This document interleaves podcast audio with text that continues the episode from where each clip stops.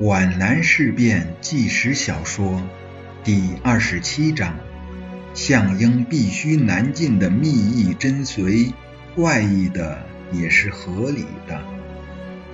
项英对他的南进的战略目标赋予了全部热情乃至生命，这是可以理解的。项英回顾历史，很自然地想到一个月前的那份电文。那是中央书记处回复刘少奇、黄克诚的：一、同意叶挺过江后，以叶挺为华中新四军八路军总指挥，陈毅为副总指挥。在叶挺未过江前，由陈毅代理总指挥，并决定以胡福为政委，叶、陈、胡统一指挥所有陇海路以南之新四军八路军。二。对外交涉仍以新四军军部名义。三，项英同志在皖南部队移动事宜就绪后，经重庆来延安参加七大。电文中的胡福即是刘少奇的化名。明眼人一看就非常清楚，东南局也罢，新四军也罢，已经没有他项英的位置了。他的位置是回延安。但根据二十六日那份电文的口气，回延安意味着什么是很清楚的。所以项英要保住皖南，从长远来说，就是实现南进的战略目标。华中已经是叶挺、陈毅、胡福在领导了。他在上月二十八日给中央军委一份长达千言的报告，电文共分为六点。但要点只有两个：第一，皖南部队不能北移，为了便于将来我更大发展，坚持皖南阵地有极大作用；第二，如必要坚保皖南阵地，兵力不能减弱，而领导人要留一强者来统一指挥。明眼人一看，也知道这个要留在皖南的坚强的领导人是谁。没有皖南，也就没有项英了。一个人越是在遭受挫折时，越容易想到自己的历史地位。项英思索的结果是极不愉快的。自从他肩负东南局书记和新四军副军长以来，几乎是动辄得救，一出马就来了当头棒喝。早在一九三七年九月，他在南昌国民党省党部纪念周上发表演说，中央就批评他丧失了共产党的立场。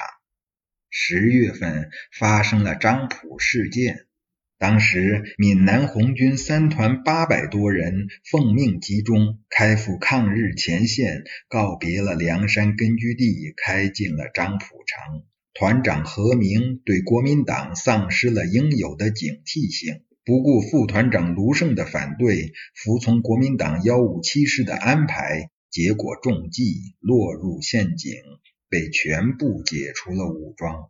中央在给张云逸、博古等同志的电报中就明确指出，项英同志似还不明白统一战线中保持独立性的原则。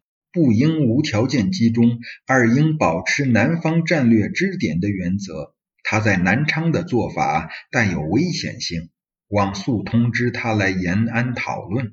项英对中央的批评并没有接受，倒是王明在十一月二十七日和康生一起由苏联经新疆回到延安，对他施加了深刻的影响。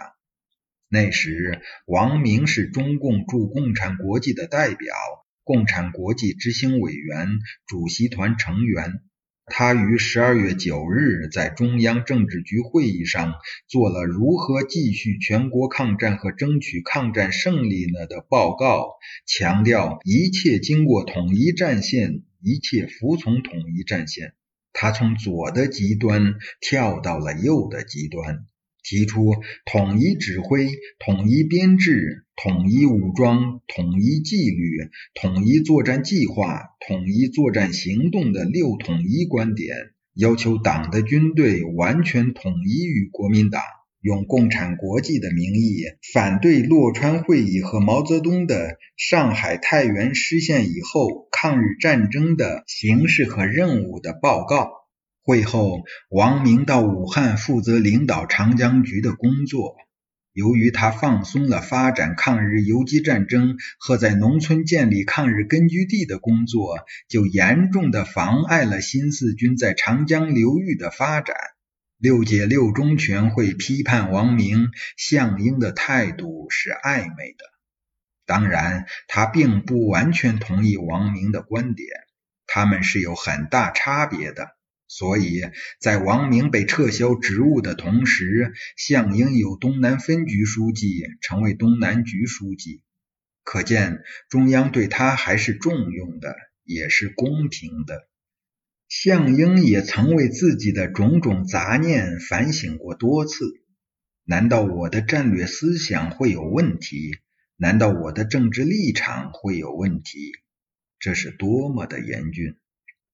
一九四零年三月，国民党第一次反共高潮被粉碎后，他们重新研究了战略部署。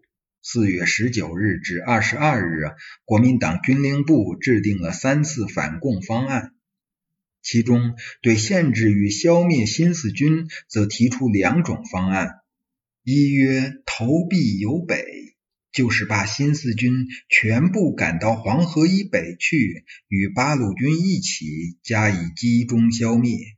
二曰投币有难，就是将新四军赶到长江以南，截断八路军与新四军的联系，分别消灭。这两种方案有极为明显的两个目的：第一，不管集中消灭还是分割消灭，都是消灭。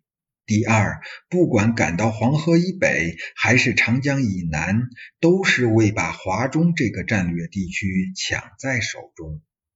蒋介石、顾祝同先后电令新四军四五支队开到江南，项英准备接受蒋顾投币有难的命令，中央当然不能同意，并在五月五日复电如下。关于蒋介石四五支队南开，我对此类命令不但南开一事，凡属此类命令皆然，应一概置之不理。蒋对八路军不知下过多少个无理命令，均以不理二字了之。但不理不是不回电，必要时需回他几个电报，声明确难执行；有时需提出新的问题，要求他答复。例如，现在可以以江南皖南地区狭小，不利回旋为理由，请蒋准于抽出数千人北开皖东，即是一例。再三再四，不准不休，只有不断向顽固派提出新问题，一步一步向之逼紧，才能争取我之独立地位。在目前的阶段内，两党斗争问题及反摩擦问题上的战术，就是攻势防御。而绝不可采取单纯防御。项英却不这样看，他认为这样斗争会影响团结抗战的大局。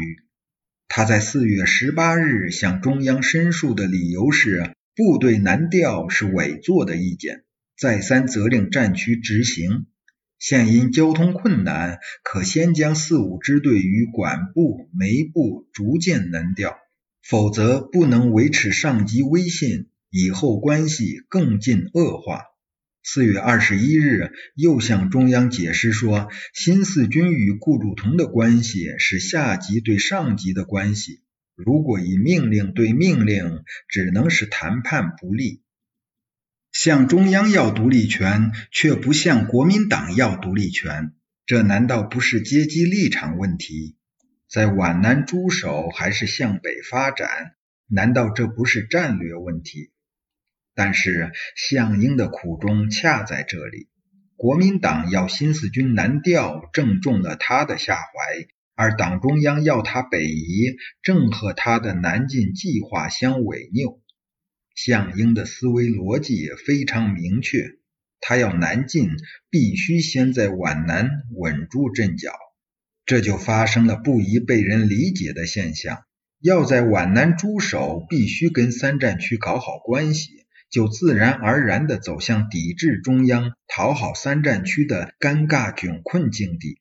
许多人不明白他在皖南是卧薪尝胆。项英怎么办呢？他无时不在自己的目标与中央北移方针的夹墙缝里寻找出路。两全之策是没有的，唯一可行的办法就是拖，寻找一切理由拖，在拖延中等待时局的变化。中央指责他始终借故不执行，并没有冤枉他。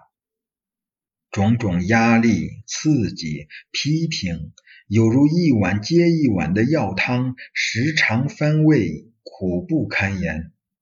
新四军是他一手组建起来的，新四军的指战员大部分是他的老部下，突然要全部交给别人去统帅了，就像一个家长突然被逐出了自己的家，子女成了别人的子女，家业成了别人的家业。而且这些接管家业的人，刘少奇与叶挺与这个家族几乎没有血缘关系，尤其是叶挺，有无权的地下一下升到总指挥的天上，而他却从天上落到了地下。向英一支接一支的吸烟，他沉溺在历史、现实和未来的思索里。电话铃响了。赵令波向他报告，侦查员刚回，茂林地区敌情无变化。电话铃又响了，这是出乎项英意外的一个电话，是白沙打来的。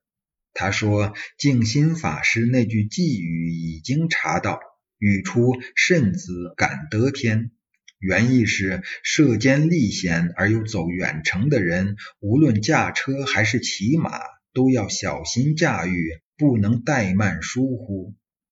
项英娓娓，他并不认为这句寄语有什么真正的意义，在心理上却又罩上犹豫不决的阴影。是在选择路线上要谨慎，还是在南进途中要谨慎，仍然模糊不清。他信手拉过一张公文纸来，执笔疾书：“大势已定，绝不动摇。”这将是我的自传中最关键的一章。我的希望，我的苦衷，我的忧虑，只有我自己知道。写完，他打开书柜，把这张纸片加进他的自传草稿之中。